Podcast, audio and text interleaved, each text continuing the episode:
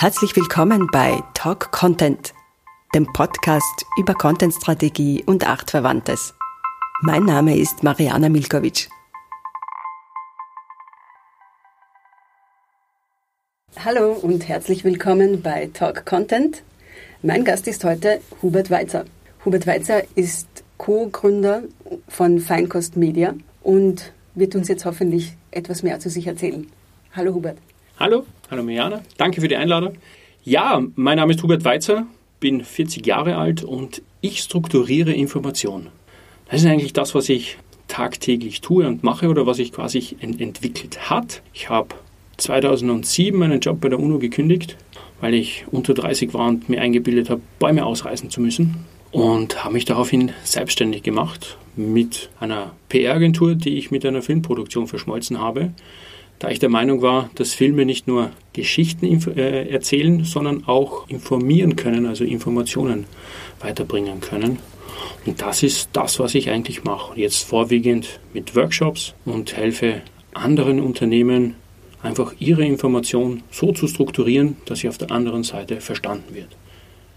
Also im heutigen Podcast geht es um Storytelling.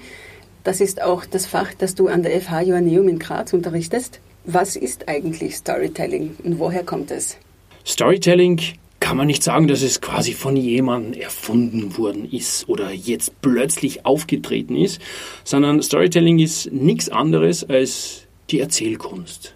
Die Kunst, Geschichten aufzubauen und Informationen so zu strukturieren, dass die Information, die man hat und weitergeben möchte, auf der anderen Seite verstanden wird.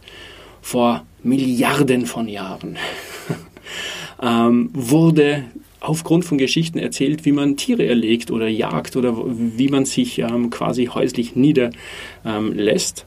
Und das wurde einfach perfektioniert, indem auch äh, Moralgeschichten dazugekommen sind, nach dem Motto, du darfst das oder du darfst das nicht, man soll und man soll Dinge nicht, um einfach auch, auch Werte Menschen zu übermitteln und zu überbringen. Und alles, was halt in den letzten äh, paar Jahren digital passiert ist, ist jetzt kein Charakteristikum von Film, von Text, von Marketing, von irgendetwas. Nein, Storytelling oder die Kunst zu erzählen ist einfach etwas Urmenschliches. Nämlich wir wollen etwas wissen oder erfahren, deshalb fragen wir und wenn die Person auf der anderen Seite in der Lage ist, die Information, die man haben möchte, so aufzubauen, dass man es versteht, das ist Storytelling. Und was hat Storytelling jetzt mit Content Strategy, Content Strategie zu tun? Die Content Strategie an sich strukturiert Prozesse oder einen Prozess halt im Unternehmen. Du hast das Audit, dann hast äh, die Planungsphase, die Produktionsphase und dann das Management deiner Inhalte. So ganz grob und ganz ähm, zusammengefasst. Und Storytelling an sich oder die Erzählkunst ist nicht der Prozess, wann etwas passiert, sondern die Inhalte, nämlich ähm, wie soll der Text ausschauen. Es ist keine großartige Erfindung, dass ein Text mit einer Überschrift beginnt, einen Lied hat und dann einen Körper und einen Abschluss. Da ist no rocket science dahinter. Genauso Bilder. Bilder sollen das vermitteln, das eigentlich mit Intention dahinter gesteckt ist und war, um die Information zu transportieren, nur halt eben auf, auf, auf Bildebene. Genauso macht es ein Film und ähm, genauso macht es ein Podcast. Und die Content-Strategie macht die Struktur des Prozesses und Storytelling ist die Struktur der Information. Jetzt ist aber gerade im Content Marketing Storytelling so ein Buzzword. Eigentlich eh schon seit einigen Jahren. Das Marketing, das Content Marketing hat sozusagen das Storytelling vereinnahmt. Muss jetzt Content Strategie Storytelling wieder zu sich zurückholen? Ach also man, es, es, sind immer diese Hüte, ich mache das, ich mache das andere so. Ich glaube, wenn sich jeder der Mechanik bewusst ist, wie gute Geschichten aufgebaut sein sollen, ähm, nützt es quasi jeder Disziplin und, und allem.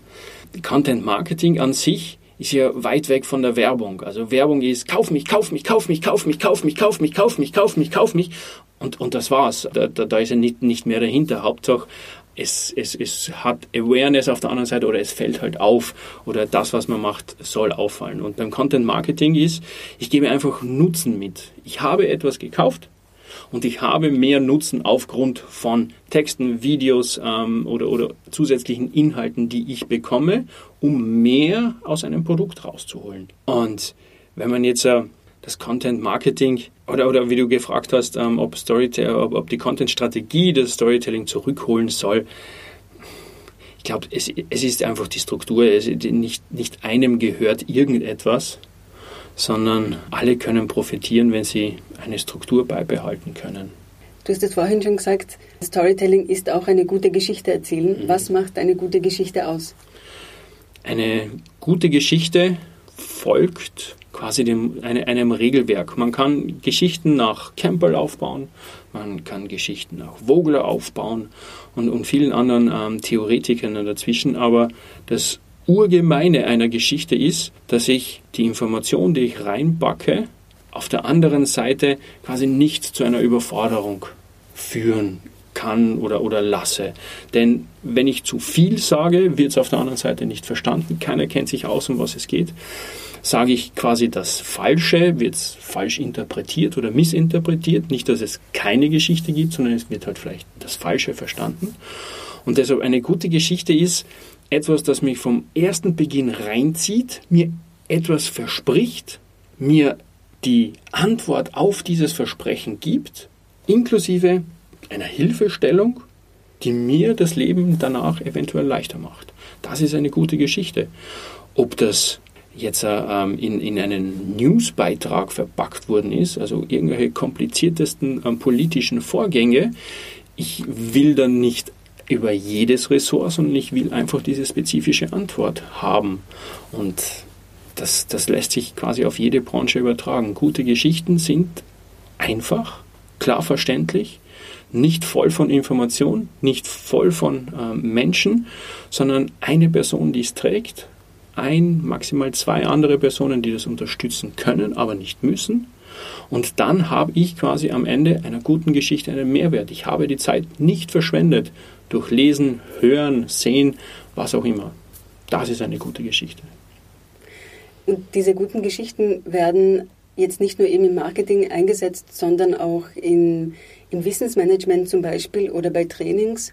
Das fand ich irgendwie interessant an diesem, an diesem Aspekt Storytelling. Es, es ist nicht nur das, was Medien machen und das, was Marketer machen, sondern alle im Unternehmen können es nützen. Hast du Erfahrung mit Storytelling in Unternehmen gemacht, die in diese spezifischen Richtungen gegangen sind, also Wissensmanagement oder, oder Coaching, Training? Meine Erfahrung in Unternehmen, ähm, von denen ich beauftragt wurde, etwas zu erarbeiten, war, dass meistens die einzelnen Abteilungen jeder für sich unabhängig voneinander Entscheidungen getroffen hat. Was auf der einen Seite gut ist, also wirklich ähm, so freie Kräfte zu haben, auf der anderen Seite verzerrt es oder verwässert es aber das, den Allgemeinblick oder den, oder den Gesamteindruck eines Unternehmens auf der Außenseite. Und ähm, wenn ich jetzt als, als Konsument auf ein Unternehmen sehe und nicht weiß, dass die Hardware, die Software und, und ein paar Menschen oder was auch immer noch nicht einmal aus einem Haus kommen, aus einem Guss kommen, dann läuft irgendetwas falsch. Und da kann die Struktur von Information, also sprich die Erzählkunst, auf alle Fälle helfen, wenn die einzelnen Abteilungen untereinander miteinander sprechen und ihnen eine Mechanik zugrunde liegt, wie etwas funktionieren kann. Denn ich muss die Hardware nicht nach irgendwelchen Winden ähm, benennen, ich muss die Software nicht nach irgendwelchen Tieren benennen, sondern es muss ein Regelwerk für die Struktur von Information geben und dann funktioniert das auch in jedem Unternehmen. Und jedes Unternehmen wird angreifbarer und natürlich menschlicher, wenn die Historie eines Unternehmens von Einzelpersonen erzählt wird. Ob diese Einzelperson jetzt unbedingt der Chef sein muss, bezweifle ich sehr stark. Denn äh, gerade da ist nicht immer oder nicht mehr oder vielleicht gerade Management geführt so das Herzblut vorhanden, sondern das Herzblut steckt in den Abteilungen, in, in, in, den, in den Menschen, die dieses Unternehmen eigentlich tagtäglich ähm, groß machen und nicht rein im Management oder in der Führungsebene, sondern das Herzblut, das ist ganz woanders. Und wenn man auf diese Menschen hört und diese Menschen ihre eigene Geschichte über das Unternehmen erzählen lässt, voilà. Jetzt sind nicht alle Leute gute Geschichtenerzähler. Ich bin zum Beispiel eine ganz schlechte Witzeerzählerin. Aber kann man Storytelling lernen? Selbstverständlich. Selbstverständlich kann man es lernen. Es geht nicht darum, die Witze auf den Punkt zu bringen oder so.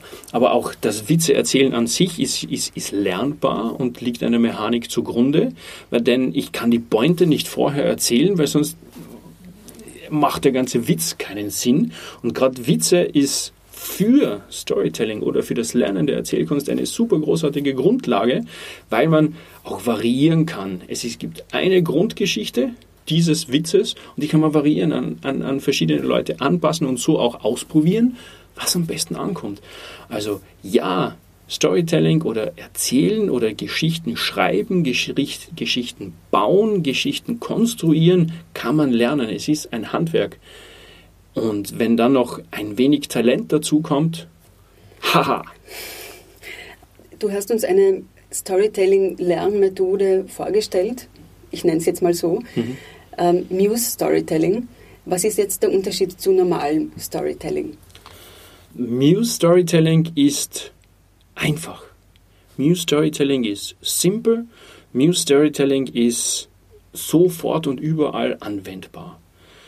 Es gibt aus der Literatur, ähm, sei es jetzt Campbell, Vogler und, und wie die alle heißen, sehr, sehr komplexe Möglichkeiten oder komplexe Herangehensweisen an Geschichten oder an Erzählungen, wie man sie aufbaut und wann etwas passiert. Aber Muse macht es quasi in drei Abschnitten und ähm, sechs Plotpoints einfach fest und das war's. Die drei Abschnitte, und das mag jetzt sehr banal klingen, ist Anfang, Mitte, Ende, aber Steven Spielberg hat gesagt, dass wir quasi vergessen oder verlernt haben, Geschichten zu erzählen, weil unsere Geschichten nicht aufhören anzufangen. Es fängt immer an, es fängt immer an, es fängt immer an, es fängt immer an. Irgendwann ist der langweilig und du steigst aus. Du musst klar strukturieren. Irgendwann ist der Anfang einer Geschichte, wo du etwas vorstellst, vorbei. Dann willst du wissen, wie es weitergeht. Und dann willst du wissen, wie es ausgeht.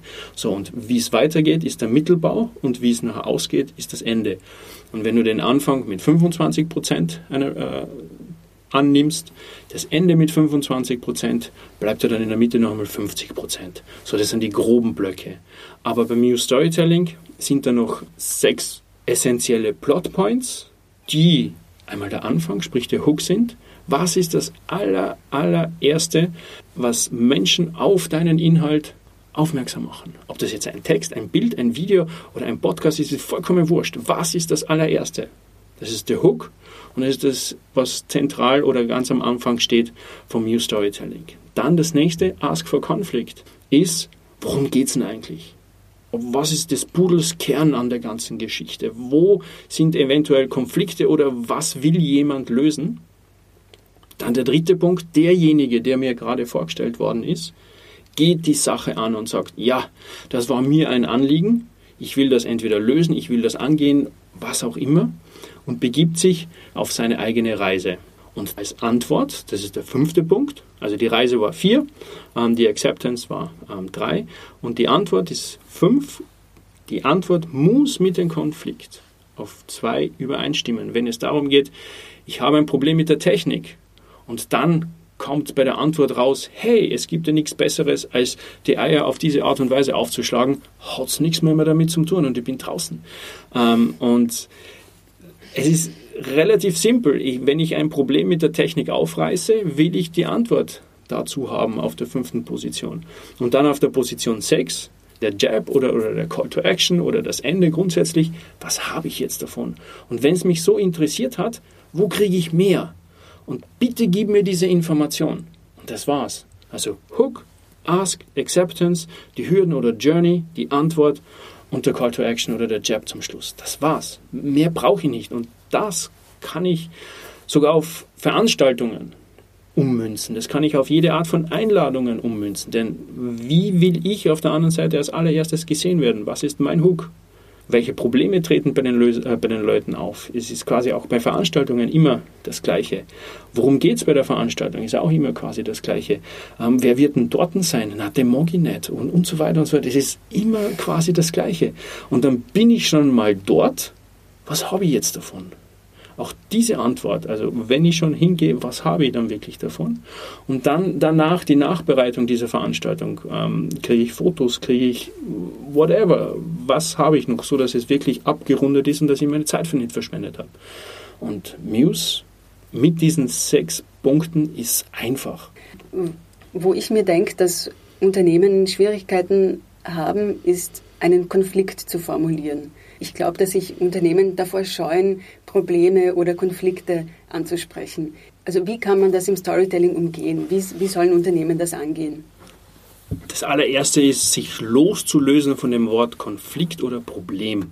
Wenn es um des Pudels Kerns einer Geschichte ist, dann dreht es sich immer entweder um mich als Unternehmen, um mich als Marke, also ich einmal im Zentrum.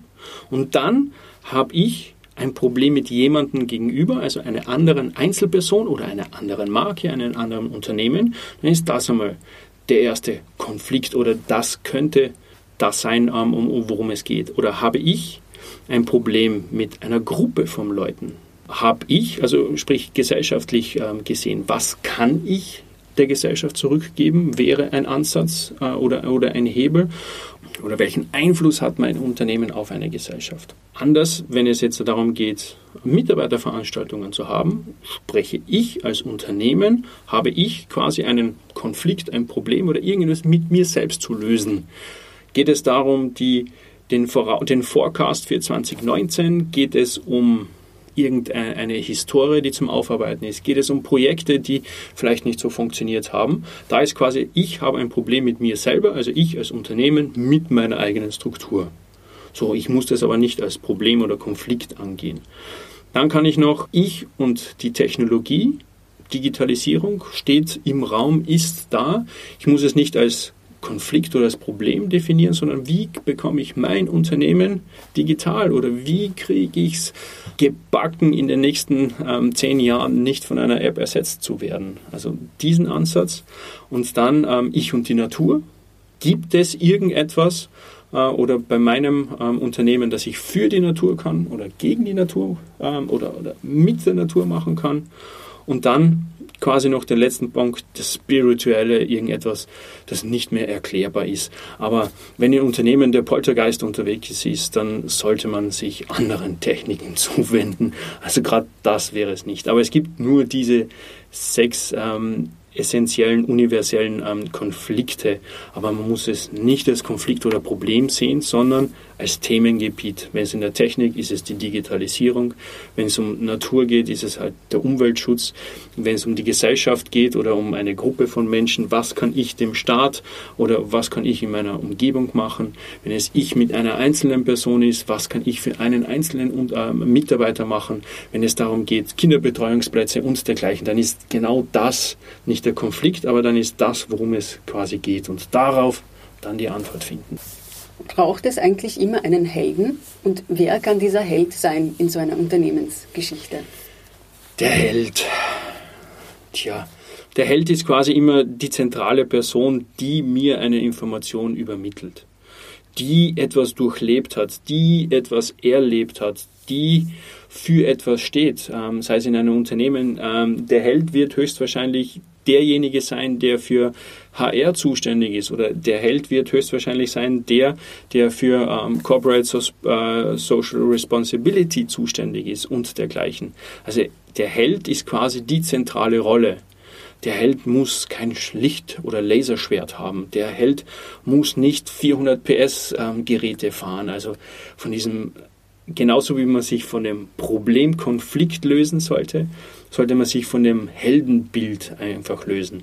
Wenn man akzeptiert, dass die zentrale Person ein technisches Problem gelöst hat oder da oder am Weg ist, eins zu lösen, passt. Aber, aber nicht auch mit, diesen, mit den Hüten Held, mit dem Hut Problem. Das führt ja, glaube ich, auf der anderen Seite zum, zur Ablehnung. Aber wer soll jetzt der Held sein? Helden sollen Leute sein, die für eine Sache brennen, die etwas gerne machen, die etwas mit Leidenschaft machen, die hinter etwas stehen, die irgendetwas selbst gemacht haben und nicht jemand, der, ja, ich habe das jetzt zum Tun und ich muss das jetzt sagen, das kommt auf der anderen Seite einfach nicht gut an. Entweder brennen die Leute und können auf der anderen Seite ebenfalls äh, etwas ähm, entzünden und entfachen. Und wenn sie es nicht tun, ist es nicht der Held oder die falsche Person oder die falsche zentrale Person. Leute mit Leuchten in den Augen, wenn es um Bilder geht. Leute, die einfach in Emotionen leben und wohnen und, und diese auch vermitteln können, wenn es um, um Texte oder um, um, um Live-Events, um Veranstaltungen geht. Und Leute, die sich in einem Film wissen, zu bewegen oder in sich selbst ruhen und ihnen dieses Licht, das auf der Seite kommt, mein Gott, das blendet. Das, das das einfach nicht. Ja, selbstverständlich, die Sonne blendet auch, wenn ich reinschaue. Und das ist ewig und immer das Gleiche. Bei jedem Interview schaue ich ins Licht, wird es mich blenden. Schaue ich in die Sonne, wird es mich blenden. Alle Leute, die in sich ruhen und für etwas brennen, das sind die Helden. Kann eine Brand auch ein Held sein?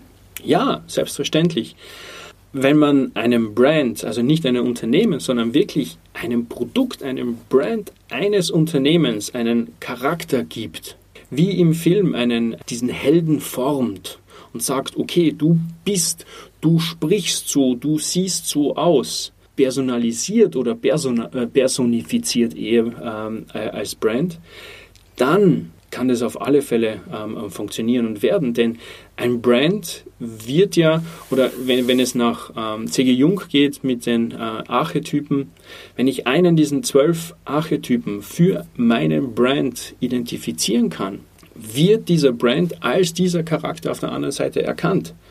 Wenn dieser Charakter genauso spricht, wie ich ihn erkannt habe, wenn dieser Charakter genauso aussieht, wie ich ihn erkannt habe, wenn dieser Charakter in sich ruht und stimmig ist, wie ich ihn erkannt habe, dann wird es auch mit der Markenbildung funktionieren. Und wenn ich weiß, wie entweder ein, ein Wissenschaftler spricht oder wenn ich weiß, wie ein, ein, ein Joker oder ein Zauberer spricht, wenn ich das alles definiert habe in meiner Content-Strategie, weil der Wissenschaftler spricht komplett anders, der hat komplett andere Headlines, der hat eine komplett andere Bildsprache als jetzt der Joker auf der anderen Seite.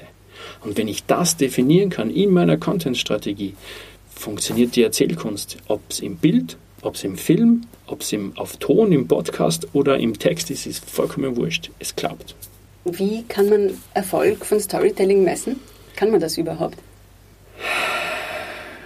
Ein schwerer Seufzer. Ähm, ja, also alles, was man aktuell an Inhalten veröffentlicht, sollte man monitoren. Keine Frage. Und messen kann ich gute Geschichten einfach in der Interaktion.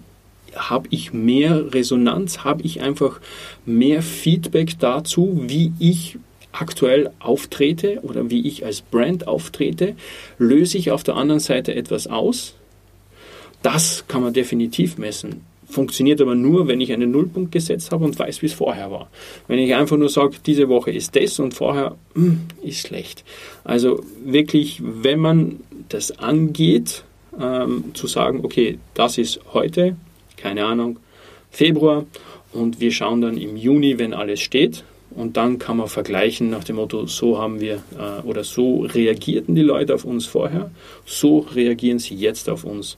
Und ich glaube, das Schönste ist, ähm, wenn, wenn, wenn Leute einfach einem positiver gegenübertreten und einfach etwas erkannt haben in einem Unternehmen oder in einem Brand, das bei ihnen etwas ausgelöst hat. Und das kann man definitiv mit ähm, Interaktion oder jeglicher Art von Resonanzanalyse messen. Und Geschichten, es gibt ja auch ähm, genügend ähm, Tools, um Geschichten zu messen, also vor allem jetzt im, im, im, Filmbereich. Wann verlassen die Leute den Film? Also, also wirklich aktiv nicht nur die, die Webseite, sondern wann verlassen sie jetzt äh, auf den Frame genau meinen Film? Das kann man messen, das kann man nachschärfen, das kann man testen in A-B-Tests und allem. Und auch ähm, wie die Struktur einer, einer Webseite aufgebaut ist. Auch da, was steht oben, was ist der Lead, was wird mir versprochen, also was ist im Headline, was ist im Lead und, und was ist dann das Fleisch dahinter und was kann ich damit machen. Und wenn das alles keine Struktur hat und irgendwie zusammengewürfelt ist und keinen, in, in keine Richtung läuft, sodass ich als, als, als Nutzer einfach einen Mehrwert habe, dann weiß ich, da gehört einiges äh, noch gemacht. So kann man es vielleicht messen. Und eine Frage zum Schluss. Kennst du gute Storytelling-Beispiele aus Unternehmen? Sagen wir so, eines, das, das mir auf alle Fälle sehr, sehr lange in äh, Erinnerung geblieben ist und immer noch in Erinnerung ist, ist der Filmwettbewerb, den ich glaube Osram gemacht hat. 65 ähm, Filme, ähm, wo es um, ums Thema Licht gegangen ist. Und du aber quasi bis zum Abspann, wo nur in einer Zeile gestanden ist, ähm, das, und das ist auch Teil der Familie so ungefähr, und das machen wir auch, du nicht gewusst hast, dass es quasi ein Unternehmensinhalt ist, sondern da, da ging es um Geschichten von ähm, Skateboardern, da ging es Geschichten um ähm, ähm, ähm, ähm, Musiker, aber alle hat quasi entweder das Licht oder der Strom miteinander verbunden und das war's. Und das sind gute Inhalte oder gut strukturierte Geschichten waren ähm, Sicherheitsmaßnahmen eines ähm, amerikanischen, ich glaube, Werkzeugherstellers, ähm, der es geschafft hat, innerhalb von ähm, elf Sekunden ähm, Sicherheitstipps via Twitter zu verbreiten. Also mit, mit einfach GIFs und Loops. Das war eine gute Aufbereitung, denn der Hintergrund war die Sicherheit und wie kann man das jetzt aufbereiten? Nein, keiner schaut sich eine Viertelstunde lang irgendeine Sicherheitswarnungen und, und sonst etwas aus, aber wenn man auf simple Art und Weise erklärt, was du vielleicht nicht machen solltest, schön gelöst und gut gemacht. Vielen Dank, Hubert Weizer, und danke fürs Zuhören.